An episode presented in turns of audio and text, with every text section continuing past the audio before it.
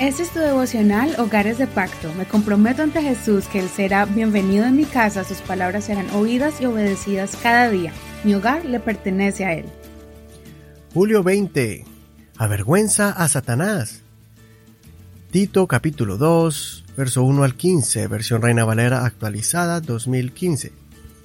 Pero habla tú lo que está de acuerdo con la sana doctrina, que los hombres mayores sean sobrios, serios y prudentes, sanos en la fe, en el amor y en la perseverancia.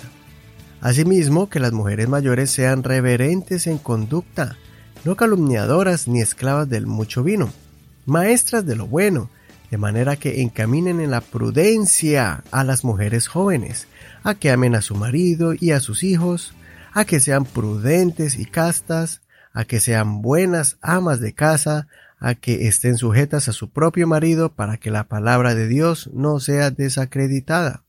Exhorta asimismo a los jóvenes a que sean prudentes, mostrándote en todo como ejemplo de buenas obras. Demuestra en tu enseñanza integridad, seriedad y palabra sana e irreprensible, para que el que se nos oponga se avergüence, no teniendo nada malo que decir de ninguno de nosotros. Exhorta a los siervos a que estén sujetos a sus propios amos en todo, que sean complacientes y no respondones, que no defrauden, sino que demuestren toda buena fe, para que en todo adornen la doctrina de Dios nuestro Salvador.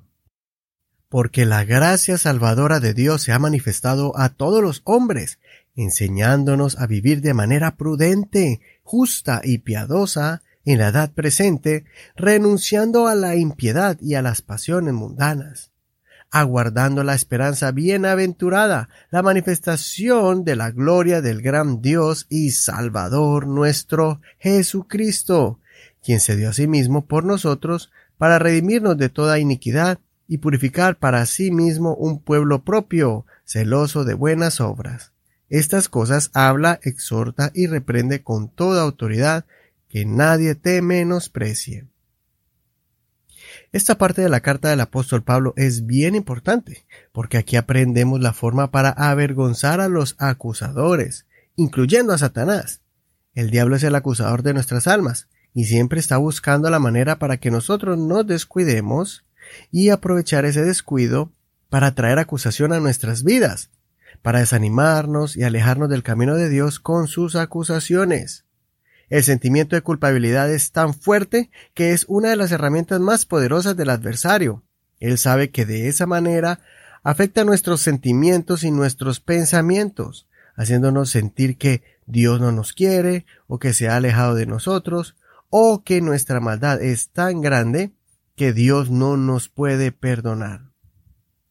Por eso una de las formas más prácticas para no caer en un sentimiento de culpa es aprender a comportarnos bien y a hacer las cosas que son correctas. Muchas de esas cosas son cosas del diario vivir, como por ejemplo la forma en que vivimos, ya sea en nuestro lugar de trabajo y en nuestro hogar. De ahí la parte importante en aprender las virtudes y cualidades de un buen cristiano. Comenzando por los adultos, que deben ser un modelo de vida con su ejemplo para que puedan instruir a los jóvenes y niños a vivir una vida recta está comprobado que se aprende más fácil cuando vemos que cuando escuchamos. Una de las cualidades principales de un buen cristiano es la prudencia y el buen porte, tanto de los varones como de las damas. Los hombres deben ser un modelo de carácter noble y firme en los jóvenes, y las damas deben enseñar el buen comportamiento cuando las jóvenes comienzan a formar su hogar, aprendiendo a ser mujeres virtuosas, esposas y madres ejemplares. De esta forma, viviendo honestamente y con integridad, la palabra de Dios no será blasfemada, los que critican nuestra fe serán callados y Satanás será avergonzado, no teniendo algo con qué culparnos. Por eso sigamos el consejo que le dio el apóstol Pablo a Tito, de que si vamos a vivir en la gracia de Dios, tenemos que alejarnos de la vida guiada por los deseos pecaminosos y más bien viviendo de manera justa. Consideremos, según mi forma de vivir, ¿estoy dando una oportunidad a Satanás para avergonzarme? Según mi forma de vivir, ¿estoy avergonzando al mismo Satanás? Soy tu amigo Eduardo Rodríguez. Que el Señor Jesús escuche tu oración y te dé la autoridad para avergonzar continuamente a Satanás.